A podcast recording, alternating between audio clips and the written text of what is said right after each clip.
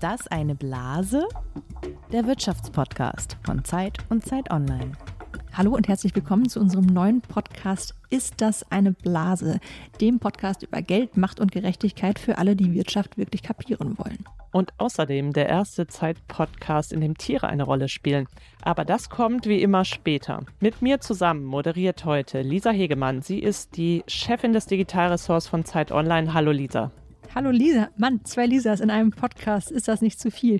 Die Lisa, die gerade die Tiere vorgestellt hat, ist Lisa Nienhaus und du leitest das Frankfurter Büro der Zeit. Lisa, was meinst du, werden die Zuhörerinnen und Zuhörer uns auseinanderhalten können? Ich bin mir nicht sicher. Ich versuche jetzt einfach eine Oktave tiefer zu sprechen, damit es ganz, ganz sicher funktioniert. Falls es zu schwierig wird, dann werde ich dich demnächst einfach mit deinem Twitter-Namen Frau Hegemann ansprechen. Du musst mich dann Lisa Katharina nennen, das ist mein Twitter-Name und dann können wir uns auseinanderhalten. Aber jetzt versuchen wir es doch erstmal so. Vielleicht ist es ja auch gar nicht so schlimm, wie wir denken. Ich sitze übrigens gerade im ehemaligen Büro von Helmut Schmidt. Er war Bundeskanzler von 1974 bis 1982 und später jahrelang Herausgeber der Zeit. Und ich merke schon, wie der Zigarettenduft aus dem Büro in mich hinein diffundiert. Ja, sein Büro ist ja noch ziemlich unverändert und äh, genau dieser Rauch, den man da riecht, ist vielleicht ganz passend zum Podcast. Genau, vielleicht einmal noch kurz zum Podcast selbst, bevor wir zum Thema kommen.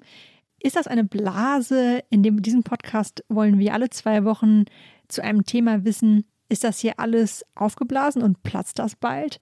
Also ein vorübergehender Hype, der vielleicht sogar mit einem Knall zu Ende geht? Oder verändert sich hier gerade etwas dauerhaft? Und wenn ja, mit welchen Folgen? Und dazu sprechen wir immer mit einem Gast. Das Thema heute lautet Cannabis, ist das eine Blase? Und der Gast, den wir später dazu bitten, ist Ökonom, ein Experte für Wettbewerb, der sich aber jahrelang dafür eingesetzt hat, Cannabis zu legalisieren, Justus Haukapp. Lisa, ich finde ja, wir hätten uns eigentlich kein besseres Thema für eine der ersten beiden Folgen aussuchen können. Absolut richtig. Gerade erst haben SPD, Grüne und FDP sich in ihrem Koalitionsvertrag darauf geeinigt, dass Cannabis legalisiert werden soll. Der Satz in dem Koalitionsvertrag lautet, wir führen die kontrollierte Abgabe von Cannabis an Erwachsene zu Genusszwecken in lizenzierten Geschäften ein. Klingt doch ganz interessant, oder? Finde ich auch. Und was das genau bedeuten könnte, darüber haben wir mit Justus Haukapp gesprochen. Und wir reden auch mit ihm darüber, wie sinnvoll es eigentlich ist, Cannabis zu legalisieren. Aber zunächst beginnen wir mit einem Spiel. Es heißt Fakt oder Fantasie. Und Elisa, vielleicht möchtest du ja erklären, was es damit auf sich hat. Gern, ist ganz einfach. Einer von uns hat in jeder Folge die Aufgabe, drei Fakten mitzubringen. Das sind Zahlen oder Aussagen zum Thema des Podcasts. Also dieses Mal zu Cannabis. Und der andere muss überlegen, stimmt das oder ist das ausgedacht? Ist das also Fakt oder Fantasie? Und in diesem Fall musstest du dir die Fakten ausdenken, Lisa. Ganz genau. Und ich hoffe, ich kann dich ein bisschen ärgern mit den Sachen, die ich rausgefunden habe. Ja, dann leg mal los. Also Fakt oder Fantasie? Zeit Online veröffentlicht einmal im Jahr die Daten der größten Drogenumfrage der Welt. Und zwar wird die unter 35.000 Menschen durchgeführt. Und sie heißt Global Drug Survey. Und 2019 gaben 90 Prozent der Befragten in Deutschland an, dass sie schon mal Cannabis konsumiert haben. Fakt oder Fantasie? Eine kleine Rückfrage, das wird quasi weltweit unter den Leuten abgefragt, wer das schon mal konsumiert hat. Genau, weltweit, aber du kannst es nach Regionen aufteilen. Also wir können es auch nur für Deutschland auswerten. Okay, in jedem Fall glaube ich, dass 90 Prozent zu hoch ist. So viele Leute haben es noch nicht probiert. Und damit liegst du richtig. Das ist tatsächlich eine Fantasiezahl, die ich mir ausgedacht habe. In der Umfrage waren es tatsächlich 70 Prozent. Auch das erscheint mir noch relativ viel, weil wenn ich mich recht erinnere an die Umfragen in Deutschland, liegen die immer so rund bei 50 Prozent, wer es schon mal ausprobiert hat. Kommt mir zwar so in meinem Umfeld etwas zu wenig vor, ich weiß nicht, wie das bei dir ist. Auch. aber, aber es scheint so zu sein, in Deutschland zumindest. Dann mal gucken, wie es mit dem zweiten Fakt für mich läuft. Ich bin ja schon ganz gut im Flow. Also, es werden aktuell ja viele Cannabis-Startups gegründet und mit unfassbar viel Geld beworfen. Zu den höchstbewertesten Startups gehört ein Unternehmen namens Dutchy, also übersetzt Niederländer. Über die Plattform findet man Shops, die Cannabis verkaufen. Dieses Geschäftsmodell ist Investorinnen und Investoren fast 4 Milliarden Dollar wert. Fakt oder Fantasie? Ich versuche es nochmal mit einer Rückfrage an dich. Du willst mir wahrscheinlich nicht verraten, in welchen Ländern dieser Shop tätig ist, oder? Naja, dann kannst du ja schon absehen, ob das Fakt äh, oder Fantasie ist. Oder ich, äh, also beides könnte dir einen Hinweis darauf geben. Ich möchte lieber nichts sagen. Okay, dann nehme ich einfach mal an, dass er in mehreren oder zumindest in großen Ländern tätig ist und sage Fakt. Du hast tatsächlich schon wieder recht. Du bist echt gut in diesem Spiel. Wir sprechen hier ja über Blasen und diese Zahlen zeigen tatsächlich, dass viel Geld und viele Erwartungen im Markt ist. Also Daci ist ein US-Unternehmen und hat im Oktober eine Finanzierungsrunde von 350 Millionen US-Dollar abgeschlossen. Wahnsinn. Ich vermute, wenn es ein niederländisches Unternehmen wäre und nur in den Niederlanden verkaufen würde, wäre es nicht ganz so hoch bewertet. Wahrscheinlich nicht, genau. Dann gucken wir mal, ob ich die Dreierrunde komplettieren kann und alles richtig machen kann. Ah, ich glaube, der letzte, den finde ich zumindest nicht so leicht, aber vielleicht. Fordere mich heraus. Genau. In den USA ist Cannabis ja in 18 Bundesstaaten legalisiert worden und in Washington, D.C. Trotzdem durften Menschen lange nicht im Weißen Haus oder auf US-Bundesebene arbeiten, wenn sie einmal Gras konsumiert hatten in der Vergangenheit aus Sicherheitsgründen, wurde gesagt. Ist das ein Fakt oder ist das Fantasie? Das ist ehrlich gesagt wirklich nicht so einfach, weil einerseits ist ja in den USA sozusagen die Legalisierung schon so weit fortgeschritten und andererseits sind die USA relativ strikt und autoritär in vielerlei Hinsicht. Ich glaube, das ist Fakt. Also ich glaube, das ist so, dass oder das war so, dass man zumindest kein Cannabis in letzter Zeit konsumiert haben durfte, wenn man im Weißen Haus arbeiten wollte. Lisa, man kann dir echt nichts vormachen. Auch das stimmt. Ha, schon wieder richtig. Ähm, tatsächlich ist der Konsum und Besitz von Marihuana in den USA immer noch eine Straftat auf Bundesebene, auch wenn es diese Legalisierung in einzelnen Staaten gab. Und ja, es ist tatsächlich auch so, dass es lange Richtlinien gab, wonach Menschen, die schon einmal Cannabis konsumiert hatten, nicht im Weißen Haus oder auf Bundesebene arbeiten durften. Also unter Barack Obama war es zum Beispiel noch so, dass man mindestens sechs Monate lang kein Cannabis konsumiert haben durfte, bevor man im Weißen Haus angefangen hat. Also es ist gar keine so alte Regel. Aber weißt du, wer im Weißen Haus schon Cannabis konsumiert haben soll? Keine Ahnung. Du sagst es mir bestimmt. Kamala Harris hat gesagt, dass sie in der Vergangenheit schon einmal Gras geraucht hat, bevor sie natürlich ins Weiße Haus eingezogen ist.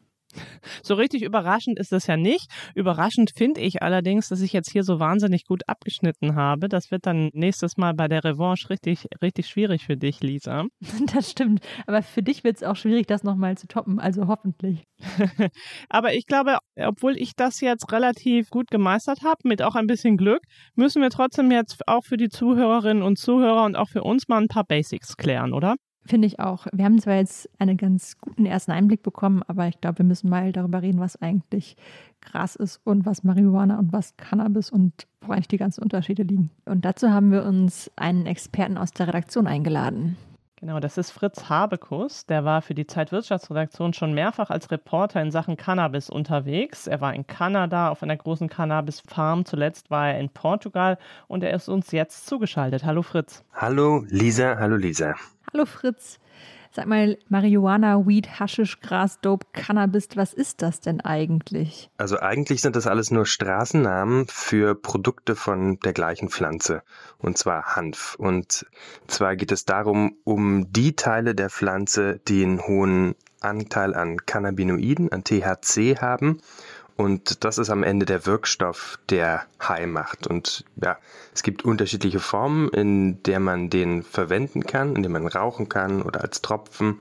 Man kann in der Regel unterteilen zwischen den Blüten, die direkt geraucht werden oder gewaped werden, oder dem Harz, das dann irgendwie als Dope oder Shit oder so verkauft wird. Das heißt, die ganzen Namen haben auch einen Sinn, die man kennt dafür. Ja, so ein bisschen, aber viel ist natürlich auch irgendwie Mythos darüber. Und dann gibt's auch noch eine ganze Menge von einzelnen Strains, einzelnen Züchtungen sozusagen, die dann nochmal eine eigene Zusammensetzung an Cannabinoiden haben und dadurch dann auch andere Wirkungen. Und wie ist eigentlich gerade die Gesetzeslage in Deutschland? Ist Cannabis legal oder illegal oder halblegal? Das ist tatsächlich gar nicht so einfach. Also ich habe ja gerade gesagt, Cannabis ist nichts anderes als Hanf.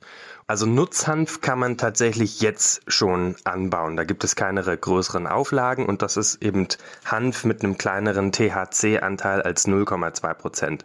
Und das, worüber wir aber gerade reden, ist der Cannabis mit einem sehr hohen Wirkstoffanteil Und der ist seit 2017 als Medizinalprodukt zugelassen und darf auch von den Krankenkassen übernommen werden und von Ärzten verschrieben. Und jetzt gerade in der Diskussion ist die Frage, ob auch Cannabis für den Freizeitkonsum zugelassen werden soll.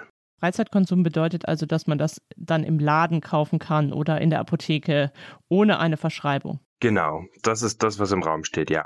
Wir haben also offenbar ein ganz gutes Thema getroffen, Lisa, oder? Ich finde auch. Es äh, passt auf jeden Fall in die aktuelle Debatte und ich glaube, es ist auch ein Thema, zu dem jeder eine Meinung hat. Ja, Fritz, vielen Dank für diesen Cannabis-Crash-Kurs. Ja, ich danke, danke euch. Dir, Fritz.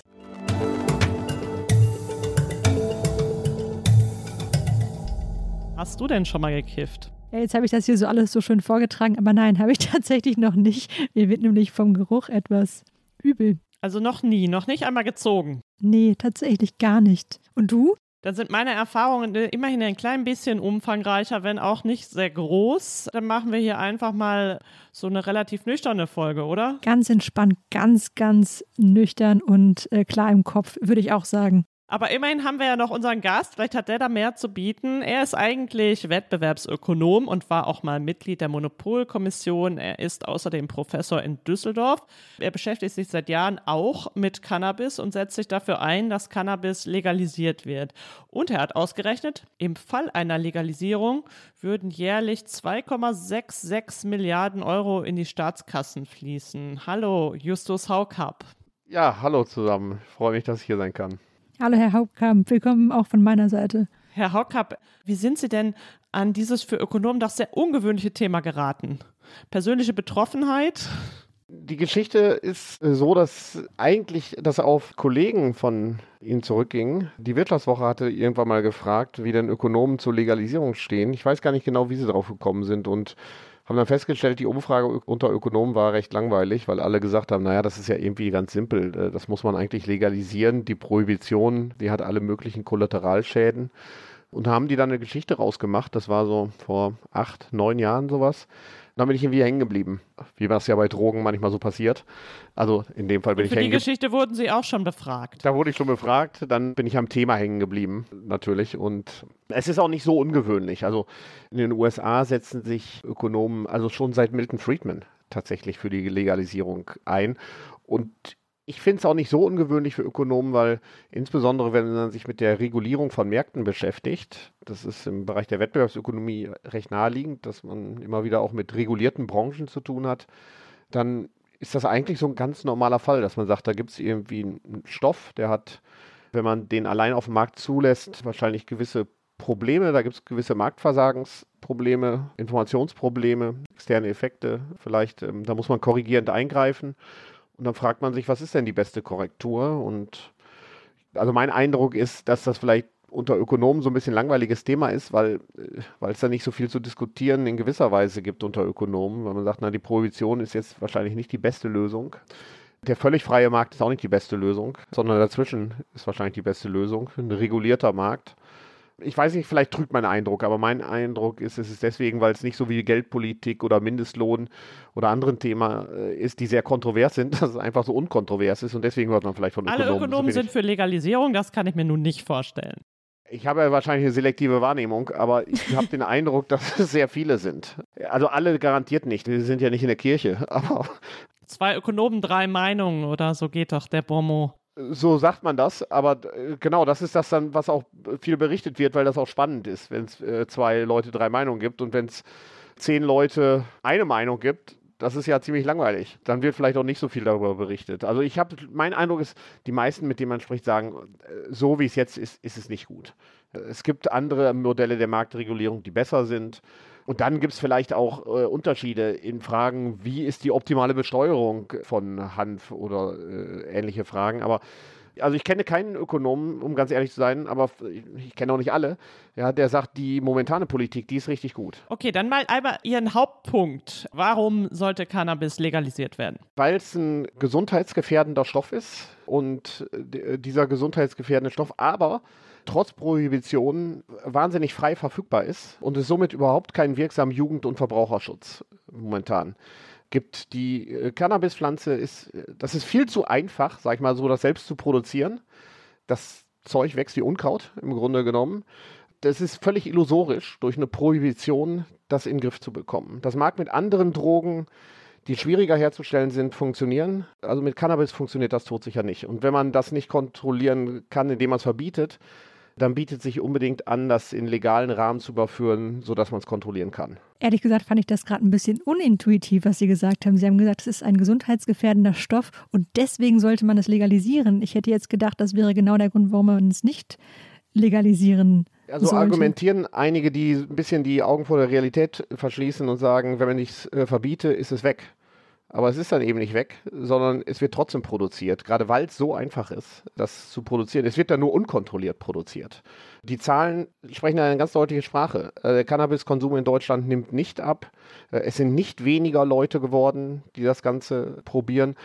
Und im Grunde haben wir aus meiner Sicht fast die gleiche Logik wie beim Alkohol fast sogar noch stärker in gewisser Weise.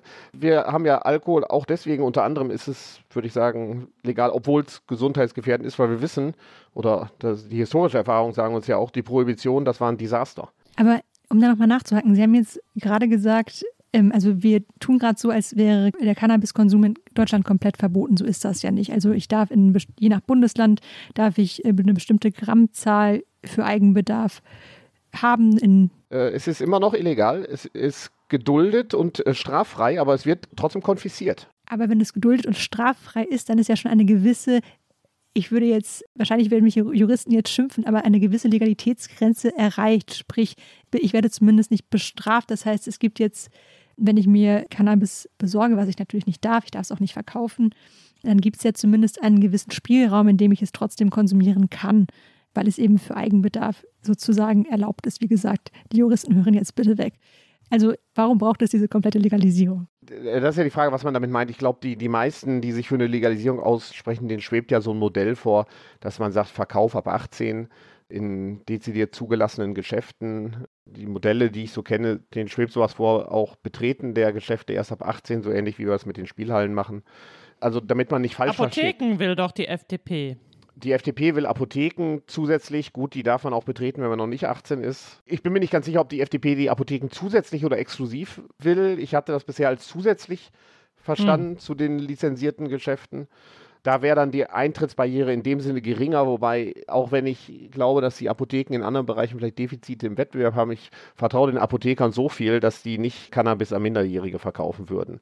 Bei den anderen Fachgeschäften soll die Barriere eben noch höher sein, dass man sagt, Betreten der Geschäfte auch erst ab 18, sodass man auch nicht dann anfangen muss zu diskutieren, ob ein Lizenzverstoß vorliegt oder nicht, wenn man 16-Jährigen im Cannabisgeschäft erwischt, dass der Verkäufer sagen kann, der hat ja gar nichts gekauft oder ähnliches. Ja, also wenn ein 16-Jähriger im Geschäft ist, dann ist das ein Verstoß gegen die Lizenzauflagen. Hm. Es sind aber jetzt, ist aber jetzt nicht gemeint, dass man da so eine Art Staatsverkauf macht. Das gibt es auch. Ich bin ein bisschen skeptisch. Äh, einige äh, kanadische Provinzen haben das gemacht. Also ein großes Ziel äh, ist ja, dass man sagt, das wird in staatliche Hände überführt. Warum?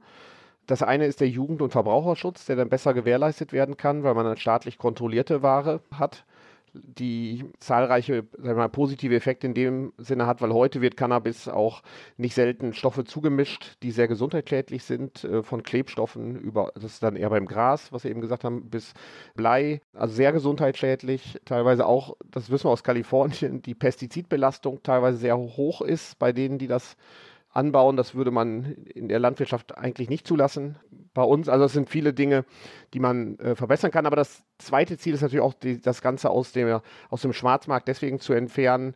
Man sagt, das ist mit dem Geld, das muss ja nicht unbedingt in äh, kriminelle Kreise fließen. Äh, das kann ja auch woanders letztendlich hingehen. Und das gelingt, so zeigen die Erfahrungen am besten, wenn erstens auch das legal angebotene Cannabis nicht zu teuer ist oder die Cannabisprodukte nicht zu teuer sind. Erfahrungen zeigen, die können ruhig ein bisschen teurer sein als auf dem Schwarzmarkt, aber nicht viel teurer. Aber es muss auch eine hinreichende Verfügbarkeit von Geschäften geben. Also wenn das nächste Geschäft dann 30 Kilometer entfernt ist oder so, dann, dann kriege ich den Schwarzmarkt nicht so richtig trocken. Das heißt, so ein staatliches Monopol auf Cannabisverkauf würden Sie jetzt nicht befürworten? Nee, das würde ich nicht befürworten, weil mein Verdacht wäre einfach, dass dann der Schwarzmarkt zu groß bleibt. Weil staatliche Monopole, die bieten dann sicherlich auch irgendwelche Produkte an, da würde auch gekauft, bin ich mir ganz sicher. Aber dann gäbe es immer noch zu viele Leute, die doch lieber irgendwas anderes hätten. Die Produktvielfalt ist ja groß auf dem Markt. Und staatliche Monopole sind jetzt nicht so bekannt dafür, dass sie besonders auf Konsumentenwünsche reagieren. Von daher würde ich vorschlagen, wir, das muss schon staatlich kontrolliert bleiben und ich bin auch für eine staatliche Lizenzvergabe an die ganzen Geschäfte, die das betreiben. Also man soll das nicht einfach so aufmachen dürfen, so ein Geschäft. Aber ansonsten können das ganz unterschiedliche Geschäfte sein. Ob das jetzt Privatleute sind, ob das Kooperativen sind, ob das diese Cannabis Social Clubs äh, sind. Da würde ich gar nicht vorgreifen wollen, welche Governance-Struktur diese Geschäfte genau haben. Die Leute sollen sich das Cannabis dann bei dem kontrollierten Händler besorgen, den sie aus irgendwelchen Gründen gut finden. Sie haben ja eingangs gesagt, dass es verschiedene Regulierungsmöglichkeiten gibt oder dass es da verschiedene Diskussionen unter Ökonomen gibt. Können Sie noch einmal beschreiben, was wir da, worüber wir da eigentlich sprechen? Also sowohl Sie haben jetzt schon gesagt, diese staatlich regulierte, marktregulierte, das ist ja offenbar ein Unterschied. Sie hatten auch gesagt, dass es bei den Steuermodellen Unterschiede gibt. Also was sind denn die Diskussionen, worüber reden wir hier eigentlich? Vielleicht nochmal eins, sozusagen, wo, glaube ich, Einigkeit herrscht, was ein großer Unterschied zum, äh, zum holländischen Modell ist, was momentan auch so ein bisschen als Schreckensszenario aufgebaut wird, ist, dass die meisten, die sich für eine Legalisierung aussprechen, so wie ich das wahrnehme, für eine Legalisierung aller Stufen der Wertschöpfungskette aussprechen. Also eine Legalisierung von Anbau, Legalisierung der Verarbeitung, Legalisierung des Großhandels, Legalisierung des Handels, alles lizenziert äh, letztendlich. Das holländische Modell hat ja eigentlich nichts Halbes und nichts Ganzes gemacht. Irgendwie der Kauf ist geduldet, der Anbau ist nicht legal, der Großhandel ist nicht legal. In den Niederlanden ist der Anbau nicht legal, aber der Verkauf geduldet. Genau. Sozusagen rechtlich. Da bleibt zu viel Schwarzmarkt für meinen Geschmack. Darüber gibt es wenig Diskussion. Diskussion gibt es, wie Sie schon gesagt haben, über den Eigenanbau ist eine Frage, die diskutiert wird. Wie viel Eigenanbau soll geduldet werden? Da variiert das in den US-Bundesstaaten, auch in Kanada. So eine gängige Zahl, die häufig genannt wird, sind vier Pflanzen. Die Handfreunde sind unzufrieden damit, die wollen lieber mehr anbauen, andere lieber weniger, aber man muss natürlich sehen, dass man da irgendwo eine Kompromisslösung finden muss. Wenn, wenn man sehr viel anbauen darf für den Eigenbedarf angeblich, dann greift irgendwie die Lizenzierung des Anbaus nicht mehr vernünftig, weil dann doch der Verdacht naheliegt, dass das doch für kommerzielle Zwecke gemacht wird. Deswegen ist das wahrscheinlich vernünftig. Und dann gibt es bei den Steuermodellen Unterschiede. Das ist vielleicht auch am klarsten. Da haben ja sowohl FDP als auch Grüne schon hinreichend konkrete Vorschläge gemacht. Die Grünen am konkretesten wirklich mit dem Cannabis-Steuergesetz. Das ist ein äh, simples Steuermodell, eins, was in vielen Staaten der Welt auch verwendet wird, dass man einfach sagt, eine ganz einfache Steuer in Euro-Programm. Zum Beispiel, ich denke, was man vernünftigerweise heute so nehmen könnte nach unseren Recherchen, wenn man auf einem Preis von im Durchschnitt 10 Euro rauskriegen will für ein Gramm, das ist so ein gängiger Preis heute auf den Schwarzmärkten, dann kann man sowas wie 4 Euro pro Gramm ansetzen für Steuern. Aber das wären jetzt alle Steuern, da wären jetzt auch Mehrwertsteuern und so weiter mit drin oder die wären noch extra? Das ist nur die Cannabissteuer, da könnte das man ordentlich. Da könnte man nochmal eine, eine Mehrwertsteuer wohl drauflegen. Also eine 40-prozentige Steuer gibt es ja sonst nicht so oft, oder? Die, die Tabaksteuer ist noch höher und die Mineralölsteuer Aha. auch. Also von daher, es gibt durchaus Produkte. Wie hoch sind Tabak- und Mineralölsteuer? Soll jetzt keine Wissensfrage sein, aber einfach zum Vergleich ungefähr. Oder genau? Also ich, ich weiß es, äh, gut, der Mineralölpreis ist jetzt wieder ziemlich gestiegen durch den Rohölpreis und so weiter. Das schwankt natürlich ein bisschen, aber das waren sonst so zwischen 70 und 80 Prozent Steuern, die da drin sind. Bei Tabak müsste das eine ähnliche Größenordnung sein. Aber da geht das auch, weil äh, keiner fängt an, selber Benzin herzustellen und keiner fängt an, also fast keiner, würde ich sagen, Tabak anzubauen. Deswegen, man hat dann auch ein Problem mit dem geschmuggelten Tabak und so weiter. Irgendwo macht man da auch einen Schwarzmarkt wieder auf, wenn die Steuern zu hoch werden. Aber das kriegt man ganz gut in den Griff, habe ich den aber Eindruck. Von einem Benzinschwarzmarkt hätte man noch nicht gehört. Ist mir nicht bekannt. Ja, es gibt natürlich auch da Tricksereien, dass die Leute, also zumindest auf dem Land, wo ich herkomme, sich Heizöl in den Diesel gießen, weil der anders besteuert wird und so weiter. Aber äh, im Prinzip würde ich sagen, da gibt es keinen Schwarzmarkt. Ja. Okay, und diese 2,66 Milliarden Euro, die Sie mal ausgerechnet haben, ich glaube, das, das ist eine Zahl, ja. die aus dem Jahr 2018 stammt, bezieht die sich auf diese Steuern, sozusagen die Einnahmen aus der Cannabissteuer? Also wir haben ja mehrere Szenarien gerechnet und das Szenario, was meistens zitiert wird, diese 2,66, ist das mittlere Szenario, was schon relativ konservativ ist. Da haben wir gesagt, das kommt so an 1,7 Milliarden etwa an Steuerneinnahmen raus. Die setzen sich zusammen aus, der ganz große Teil ist die Cannabissteuer, der zweitgrößte Teil ist dann die Mehrwertsteuer, die nochmal oben drauf kommt. Und dann kommen auch noch Gewerbesteuer, Lohnsteuer, äh, Sozialversicherungsbeiträge. Gut, das sind streng genommen keine Steuern, aber das sind Einnahmen, die sagen wir, in die staatlichen Kassen fließen. hinein. Das sind relativ kleine Beträge. Also das Gros ist wirklich die Cannabissteuer und die Mehrwertsteuer, die da anfallen. Das macht 1,7 Milliarden aus. Mittlerweile, wir sind gerade am Rechnen. Ich hoffe, wir sind auch bald damit am Ende. Bin ich davon überzeugt, dass es deutlich mehr ist, als wir damals geschätzt haben. Und eine Milliarde Schätzungen waren Einsparungen bei Polizei und Staatsanwaltschaft, die wir damals geschätzt haben. Auch das würde ich denken, ist eigentlich mehr mittlerweile. Das sind natürlich, wenn man ehrlich ist, nicht Einsparungen, die, die sich direkt wiederfinden im Staatshaushalt, aber weil ich gehe nicht davon aus, dass jetzt deswegen Polizeidienststellen geschlossen werden würden und äh, Polizisten entlassen werden. Aber typischerweise klagen die ja über Überlastung und dass sie eigentlich mehr Personal bräuchten und nicht genug anderen Dingen nachgehen könnten.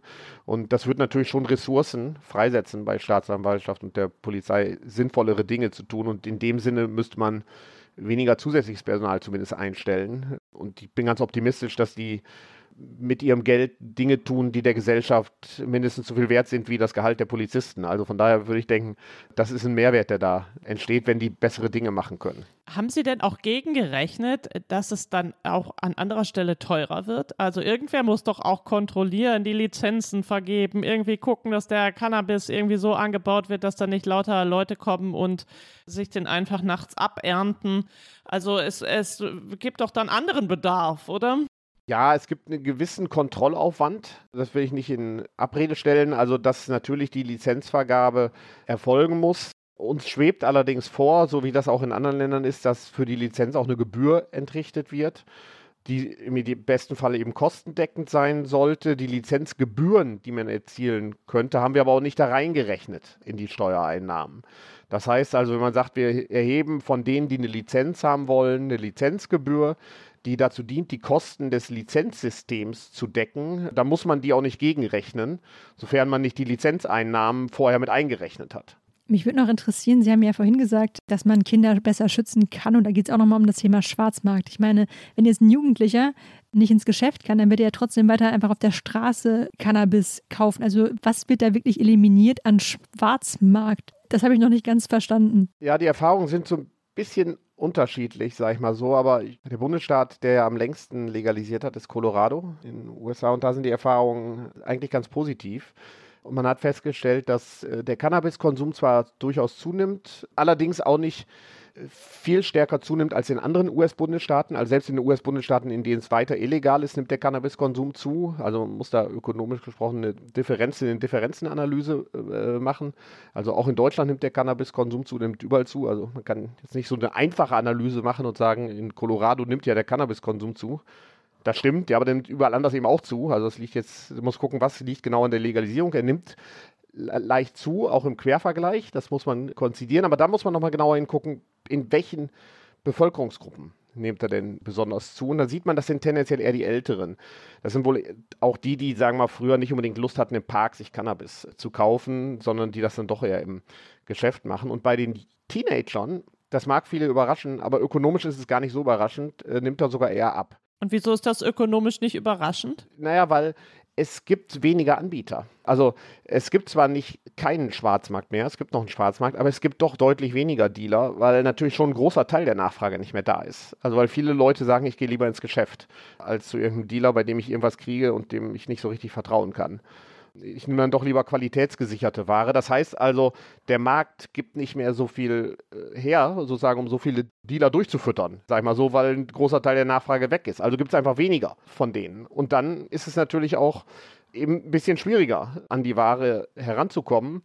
Und es kommt hinzu vielleicht, dass auch das nochmal der Fokus sich ein bisschen geändert hat, dass man auch sagt, also die Weitergabe an Minderjährige wird noch, ist jetzt eben penalisiert. Ich meine, die war vorher auch penalisiert, weil es überhaupt illegal war, aber äh, wahrscheinlich war das vorher den Leuten relativ egal, ob die minderjährig waren oder nicht, weil so oder so strafbar war. Und jetzt ist ja, sag ich mal, nur noch die Weitergabe an Minderjährige strafbar. Das sind jetzt aber sozusagen Daten aus Colorado oder woher sind die jetzt? Die sind aus Colorado, genau. Die haben natürlich die längste Erfahrung. Man sieht die in allen Staaten, die legalisiert haben, das dauert ein bisschen, bis der Markt, sagen wir mal, das Gleichgewicht gefunden hat. Also man darf sich nicht so naiv sein und sagen, wenn wir morgen Cannabis legalisieren, ist übermorgen der Schwarzmarkt tot. Also die Erfahrungen zeigen, das dauert schon eine gewisse Zeit. Trotz Vorbereitung. Also meistens ist ja die Entscheidung zwischen Legalisierung und dann in Krafttreten der Legalisierung. In den meisten Staaten ist auch ein Jahr oder länger sogar äh, vergangen, weil das ja vorbereitet werden muss. Man muss die Lizenzen vergeben etc. Und dennoch bleibt der Schwarzmarkt in unterschiedlichem Maße bestehen in Abhängigkeit davon, wie teuer das ist, wie verfügbar ist das Ganze etc.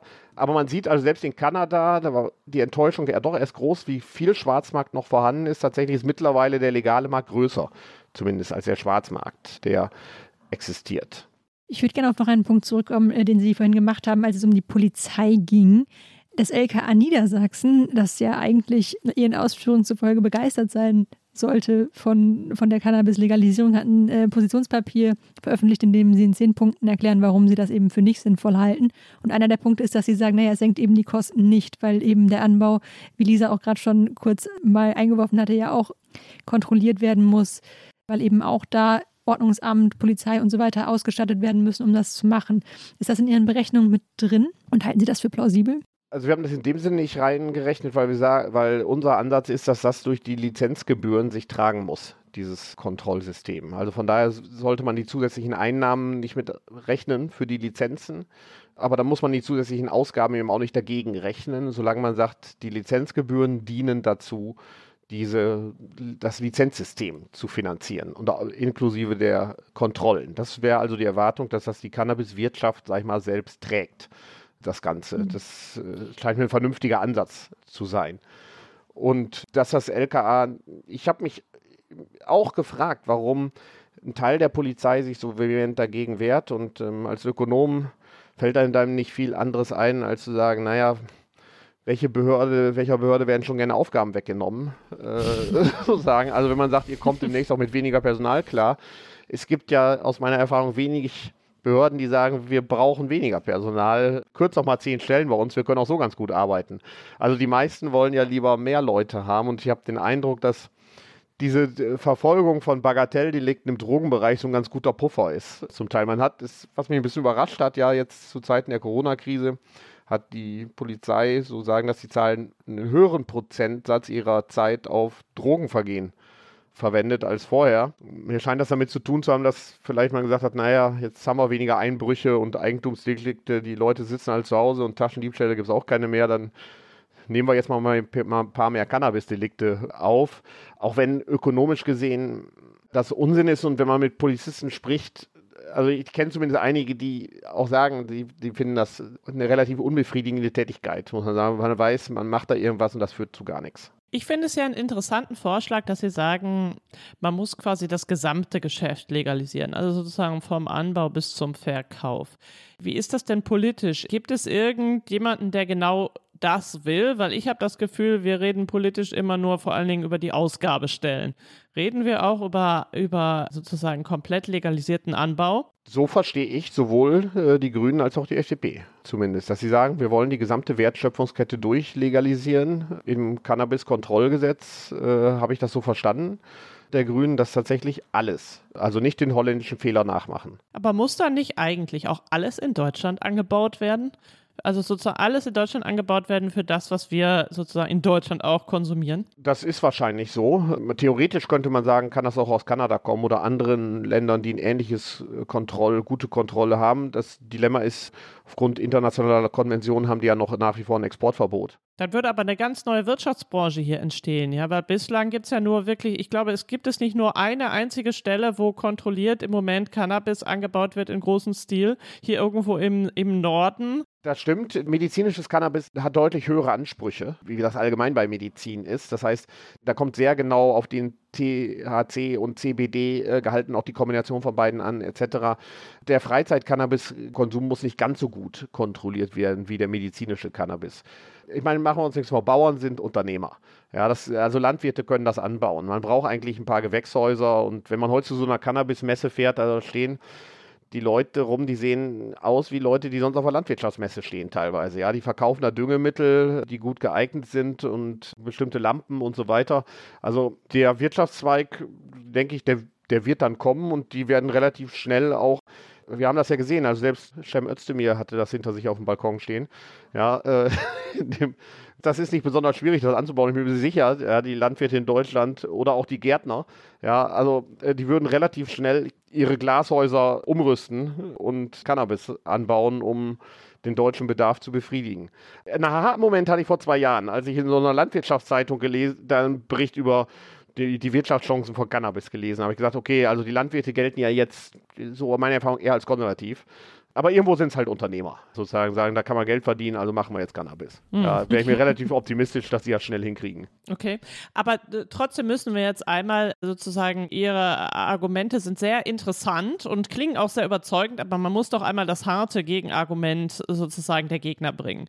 Und das härteste und am häufigsten zitierte, mal abgesehen von dem, von dem Mafia-Argument, ist das Gesundheitsargument im Sinne von Cannabis schadet der Gesundheit, weil es insbesondere bei jungen Leuten Psychosen auslösen kann, weitere psychische Störungen wie Depressionen verstärken kann. Wie sehen Sie da die Literatur und wie soll man irgendjemandem erklären, sozusagen, dass obwohl das gefährlich ist, wir das jetzt gerade oder gerade deswegen das erlauben? Also das Argument, dass das gesundheitsgefährdend ist, ist absolut richtig. Ja, und ich glaube auch allen Medizinern und Psychologen, die das feststellen. Äh, als Ökonom glaubt man ja an die Arbeitsteilung. Ja, und äh, auch in der Wissenschaft. Die Frage ist dann nur, wie gehen wir am besten damit um? Wie gelingt es uns, dass möglichst wenig Jugendliche viel davon konsumieren? Und hier sehen wir, dass der bisherige Ansatz absolut an Grenzen gekommen ist, um das mal vorsichtig zu sagen. Gerade unter Jugendlichen ja, ist der Konsum sehr hoch gegangen. Der THC-Gehalt, also der, der Rauschmittelgehalt, ist sehr hoch gegangen in den letzten Jahren. Also die bisherige Politik hat die Ziele, die sich selbst gesteckt hat, überhaupt nicht erreicht. Ja, und wir sollten ja nicht nur bei Corona und beim Arbeitsmarkt und sonst wo evidenzbasierte Politik machen, sondern auch auf diesem Markt brauchen wir eine evidenzbasierte Politik. Ja, und wenn man sagt, so ist meine Lesart, die Evidenz ist einfach schlecht, dass so sind die Ziele, die man sich selbst gesteckt hat, dass möglichst wenig Jugendliche das nutzen, werden nicht erreicht, ja, dann fehlt mir das Argument, warum man sagt, da müssen wir diese Politik weiterverfolgen. Ja, dann würde ich sagen, dann lass uns doch lernen aus dem, was die anderen machen. Ich meine, es ist kein Zufall, dass Colorado der erste, Bundes, der erste Bundesstaat war, der umgestellt hat, weil in Colorado die Prävalenzzahlen verdammt hoch sind. Ja, da wird so viel mehr Cannabis konsumiert als bei uns, dass sie gesagt haben, okay, das kann so nicht weitergehen. Wir müssen das in einen anderen Rahmen überführen, das Ganze. Ja, und das Ganze legalisieren, ja, weil sonst ähm, werden die Probleme immer größer. Und ich bin voll bei den Medizinern, ja, die sagen, das Ganze ist schädlich. Ich bin nur nicht bei denen, dass sie glauben, durch ein Verbot ist das Problem weg. Allerdings, wir haben jetzt so über Jugendliche gesprochen. Es geht ja nicht nur um Jugendliche. Es geht ja zum Beispiel auch um die Kinder Schwangerer. Also wir haben ja schon irgendwie eine Bandbreite da an Sachen, die irgendwie auftreten können. Und ich finde gerade zum Beispiel dieses Argument bei Schwangeren. In der Schule lernt man, Alkohol, das schadet dem Kind. Ich glaube, Cannabis, das schadet dem Kind, das lernt man in der Schule noch nicht. Also dann bräuchten wir irgendwie auch einen anderen Umgang, eine andere Bildung und so weiter damit. Auf jeden Fall, ich bin auch sehr dafür, dass wenn man legalisiert. Das Ganze muss begleitet werden durch eine, also gerade am Anfang, aber auch kontinuierlich, aber am Anfang ist es besonders wichtig, durch eine sehr umfassende Informations- und Aufklärungskampagne. Also es darf nicht der falsche Eindruck entweckt werden, wir legalisieren jetzt Cannabis, weil wir herausgefunden haben, das Ganze ist gar nicht so schädlich. Das ist nicht der Grund für die Legalisierung, sondern wir müssen die Argumentation, die Information sein, wir legalisieren das, weil es so schädlich ist und wir das nicht weiter dubiosen Leuten überlassen können das Geschäft, sondern dass die Kontrolle an uns ziehen müssen. Tatsächlich. Und deswegen wird das Ganze legalisiert. Das ist im Grunde wie beim Alkohol. Ja, wir wollen, äh, es ist, Schnaps ist ein Teufelzeug, aber schwarzgebrannter Schnaps ist halt noch viel schlimmer. Wir wissen, das ist sehr schädlich und man sollte davon nicht so viel trinken. Und das gelingt auch nicht immer gut. Es gibt immer noch zu viele Leute, die abhängig sind. Aber das Himmelreich auf Erden werden wir leider nicht erzeugen und da muss man gucken, was ist denn das kontrafaktische Szenario, was sich alternativ entwickelt. Und das ist meistens nicht die Perfektion, sondern ein anderes System, was auch Defizite hat. Und die Literatur, so wie ich sie wahrnehme, die sich mit der Marktregulierung des Cannabis-Marktes befasst, kommt eher zu dem Schluss, dass sie sagt, ein legales System mit einer guten Regulierung erzeugt weniger Schäden als ein, das System, was wir heute haben. Ich glaube, viel des schlechten Gefühls, das manche Leute sozusagen gegenüber der Legalisierung haben, hat auch damit zu tun, dass das so ein wahnsinniges Hype- und äh, Blasenthema ist und dass da auch so unheimlich viel Geld reingeht, dass man das Gefühl hat, entsteht jetzt so ein richtiges Business wo irgendwelche leider dann nicht Pharmakonzerne oder so sich entscheiden, jetzt ist Cannabis mein Thema, sondern halt welche, die vorher irgendwie mit Glücksspiel operiert haben, die sagen jetzt, okay, Cannabis, das nächste große Ding. Können Sie das nachvollziehen, dass die Leute das irgendwie unangenehm finden? Werbung. Diese Woche in der Zeit? Die Bücher des Frühlings. 16 Seiten blühende Fantasie von gefährlichen Liebschaften, einer Flucht auf dem Mississippi und magische Erzählkunst. Das Literaturspezial zur Buchmesse in Leipzig. Die Zeit, Deutschlands größte Wochenzeitung.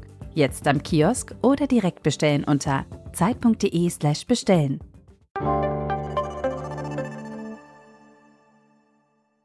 bei Veränderungen hat man immer Sorgen, dass irgendwas schiefgehen könnte. Und das kann ich auch nachvollziehen, dass, dass sie hier auch hier Sorgen haben. In den USA sieht man allerdings, dass auch Unternehmen wie Heinz, die sonst Ketchup herstellen, ja, oder Coca-Cola in die Cannabismarkt investieren. Gut, Coca-Cola halten manche auch für Teufelszeug.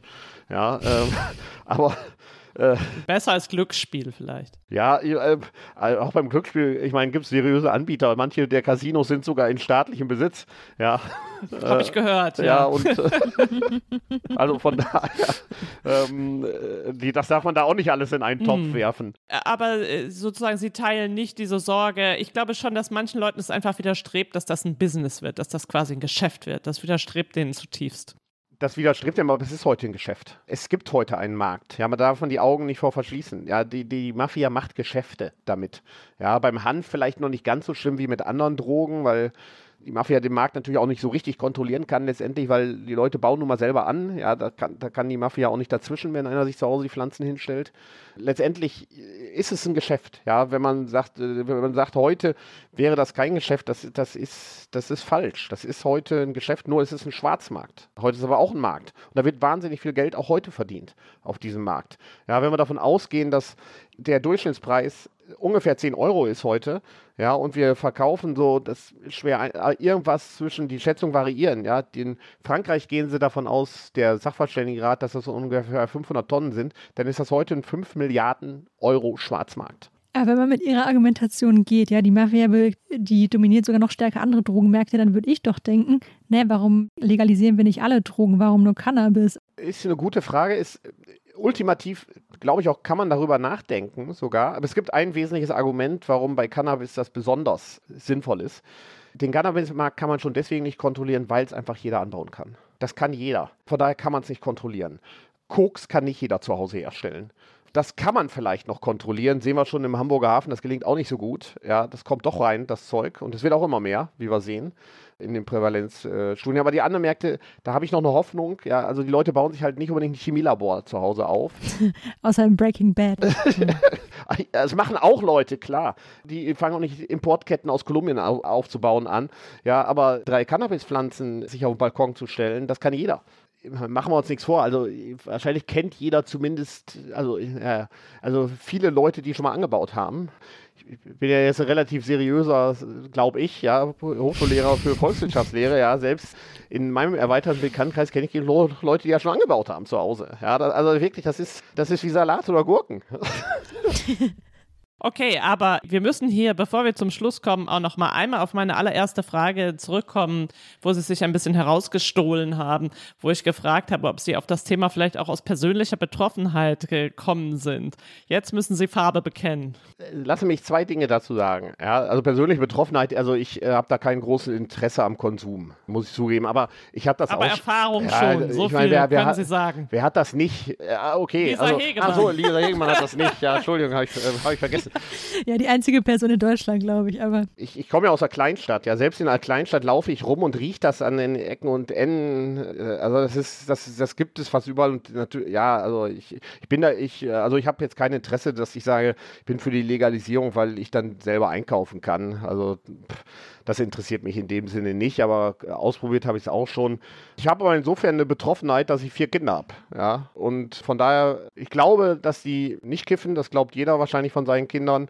Ich bin Sicher relativ überzeugt davon, dass das nicht der Fall ist, aber sozusagen, aber gerade wegen, ja, ich sehe das auch, ja, sozusagen ab, auf dem Gymnasium ab siebter Klasse wissen die, wo man das kaufen kann. Das ist da gang und geht, das weiß, das wissen die einfach, ja. Und mir wäre es ehrlich gesagt lieber, wir würden das besser kontrollieren können, ja. Und das nicht ab der siebten Klasse Gymnasium die Kinder wissen, bei welchem Drogenhändler man was kaufen kann. Das sind keine Problemviertel in Deutschland, von denen ich rede oder sowas. Ja, das ist, das ist die Realität heute. Hm. Herr Hockab, das war jetzt eine Tour de Force, quer durch. Wieso müssen wir Cannabis legalisieren? Wie kann das überhaupt gehen? Wie teuer ist das oder wie viel können wir sozusagen damit sogar verdienen als Land? Ich möchte mich herzlich bedanken, dass Sie unser Gast hier waren. Ich glaube, für alle Zuhörerinnen und Zuhörer war noch ganz viel dabei, worüber Sie jetzt weiter nachdenken können. Und ehrlich gesagt, auch ich bin mir meiner Meinung nicht mehr nach diesem Gespräch nicht mehr so ganz sicher. Herzlichen Dank. Vielen Dank. Ich bedanke mich auch, aber so ganz sicher bin ich mir auch nicht. Was wäre man für ein Wissenschaftler, wenn man nicht immer Zweifel hätte? Ja. Das haben Sie mit den Journalistinnen und Journalisten gemeinsam. Genau, vielen Dank.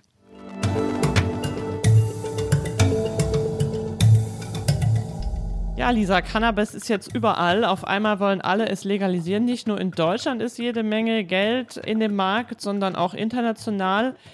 Ist das jetzt eigentlich eine Riesenblase, die sich gerade aufbaut, ganz im Sinne unseres Podcasts? Ich würde ehrlich gesagt sagen, nein. Weil so ein begrenzter Markt ist. Es ist ja nicht so, dass es ein Wachstumsmarkt ist, der sich da irgendwie gerade erst auftut. Ich habe das Gefühl, es ist so ein völlig organischer Markt, den es jetzt schon gibt und den man irgendwie legalisieren würde. Wie würdest du das einschätzen? Ja, es gibt ja so ein paar typische Blasenindikatoren, die wir uns mal so vorgenommen haben. Das eine wären überzogene Erwartungen. Die gibt es ähm, auf jeden Fall. Es, ja, von mancher Seite bestimmt, weil ich glaube, äh, am Ende sind die Deutschen doch vorsichtig bei so einer Legalisierung und da geht dann vielleicht dann doch im Moment werden mehr Wünsche geäußert als das, was nachher wirklich kommt. Überhöhte Bewertungen, ja, würde also, ich vermuten. Oder? Eher nicht, würde ich sagen, oder? Ich glaube, naja. diese ganzen Cannabis-Boom-Unternehmen, das hat auch ein bisschen wieder abgenommen. Ja, aber da schon, da fließen schon ein paar Millionen rein. In Vorbereitung auf mhm. den Podcast habe ich mal nachgeguckt. Im Gesundheitsbereich bei Startups macht das 8% aus. 8%, das fand ich echt schon relativ viel. Da hätte ich schon tendenziell in gedacht. In Deutschland oder international? In Deutschland. Hätte ich schon gedacht. Das ist allerdings viel. Ja, dass das es tendenziell ein bisschen zu viel Geld ist für einen Markt, der also es ist halt so ein bisschen die Frage, ob man einfach nur das, was schon jetzt Schwarzmarkt ist, legalisiert. Aber wahrscheinlich wird es ja tatsächlich so laufen, dass sich da ein paar neue Unternehmen dann auch finden werden. Ein weiterer Blasenindikator waren Emotionen, die hochkochen. Ich glaube, die können wir definitiv feststellen bei dem Thema, oder? Ja, das stimmt. Also Emotionen ist, glaube ich, wirklich ein Riesenthema weil auch jeder eine Meinung dazu hat, egal ob du es nutzt oder nicht. Oder und vor allen Dingen auch egal, ob man sich besonders gut auskennt, oder? Ja, voll. Okay, und, und dummes Geld im Markt vielleicht, oder? Naja, die Frage ist jetzt, was heißt dumm, ne? Also ich meine, ist schon. Falsch angelegt soll das, glaube ich, bedeuten. ich glaube, falsch angelegt ist es nicht. Das würde ich nicht sagen. Ich glaube, es ist schon wenn, wenn da jetzt eine Legalisierung entsteht, dann werden die Pioniere da wahrscheinlich ganz gutes Geld mitmachen. Dumm würde ich eher nicht sagen. Okay, das ist dann vielleicht auch der wichtigste Indikator dafür, dass es vielleicht doch keine Blase ist, was wir da gerade sehen. Es sei denn, aus irgendeinem Grund wird Cannabis dann doch überhaupt gar nicht, auch nicht ein kleines bisschen weiter legalisiert durch die neue entstehende Koalition. Aber das sieht eigentlich nicht so aus, oder? Würde ich auch sagen. Ich fürchte, darauf müssen wir uns einstellen. Aber ich muss sagen, nach dem Gespräch mit der Hauchcup habe ich weniger Sorge, als ich vorher hatte. Geht mir auch so. Wir sind jetzt am Ende unseres Podcasts angekommen und danken schon mal fürs Zuhören. Und wenn Sie, wenn ihr, liebe Zuhörerinnen und Zuhörer, noch Anmerkungen oder Feedback habt, dann schreibt uns doch an blase.zeit.de. Das ist meine absolute Lieblingsadresse jetzt schon. Das letzte Wort hat bei uns allerdings das Tierorakel. Dahinter steckt die Idee, sind wir als Wirtschaftssubjekte am Ende eigentlich schlauer als Tiere, die vermeintlich zufällig eine Wahl treffen oder sind es nicht doch die Tiere, die die Zukunft besser vorhersagen können? Was es damit genau auf sich hat, wer das wissen will, muss noch ein bisschen länger dranbleiben. Ich sage jetzt schon mal vielen Dank. Vielen Dank an die Zuhörerinnen und Zuhörer. Vielen Dank an unsere Produzenten von den Pool Artists. Danke an Zeit Online, die vielen Leute, die diesen Podcast da ermöglichen. Danke dir, Lisa. Danke ebenfalls, Lisa. Und wir sehen uns beim nächsten Mal. Tschüss. Tschüss. Ist das eine Blase? Ist ein Podcast von Zeit und Zeit Online, produziert von Pool Artists.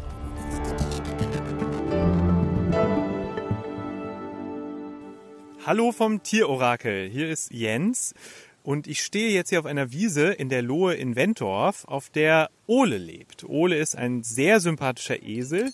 Er gehört hier zur Naturakademie und hat auch schon Führungskräfte gecoacht und ich bin sein ziemlich stolzer Pate. Wir haben heute ja über Cannabis gesprochen und darüber, ob und wann dieses Genussmittel oder auch Rauschmittel oder vielleicht auch Ampelkoalitionsbindemittel in Deutschland legalisiert wird. Und Genuss ist ein gutes Stichwort, denn auch Ole ist ein Genusstier. Er liebt Äpfel und Möhren und ich habe ihm welche mitgebracht. Um genau zu sein, Äpfel und Möhren in drei Schalen und Ole wird jetzt eine davon auswählen, um uns die Zukunft vorherzusagen. Schale 1 bedeutet ja, Cannabis wird spätestens bis Ende 2022 für alle Erwachsenen legalisiert. Schale 2 bedeutet ja, Cannabis wird legalisiert in, im nächsten Jahr, aber nur in ausgesuchten Modellprojekten. Und Schale 3 bedeutet, nein, Cannabis wird 2022 nicht legalisiert, egal wie sehr sich die Grünen und die FDP dafür ins Zeug legen. Also auf geht's. Ich nehme jetzt die Schalen hier zur Hand und stelle sie mal parat. Ja, die Spannung steigt. Ole nähert sich noch ein bisschen scheu. Okay, er nähert sich, den Scha er dreht nochmal ab. Er macht es ganz spannend. Ole, entscheide dich. Cannabis legalisieren, ja oder nein? Aha. Das war ein satter Biss in Schale Nummer 1 und das bedeutet, im nächsten Jahr schon, 2022, wird Cannabis legalisiert. Ole schmeckt's? Das sind sehr zufriedene Bisse, würde ich sagen. Man merkt, wie Ole diesen Moment genießt. Und ich glaube, auch sehr viele andere Leute, die uns jetzt zuhören, werden sich freuen und es ähnlich genießen, wenn nächstes Jahr Cannabis legalisiert wird. Ole, ich sage ganz herzlichen Dank. Lass dir das bitte noch schmecken. Ein paar Möhren sind auch noch drin. Vielen lieben Dank, Ole. Hat Spaß gemacht.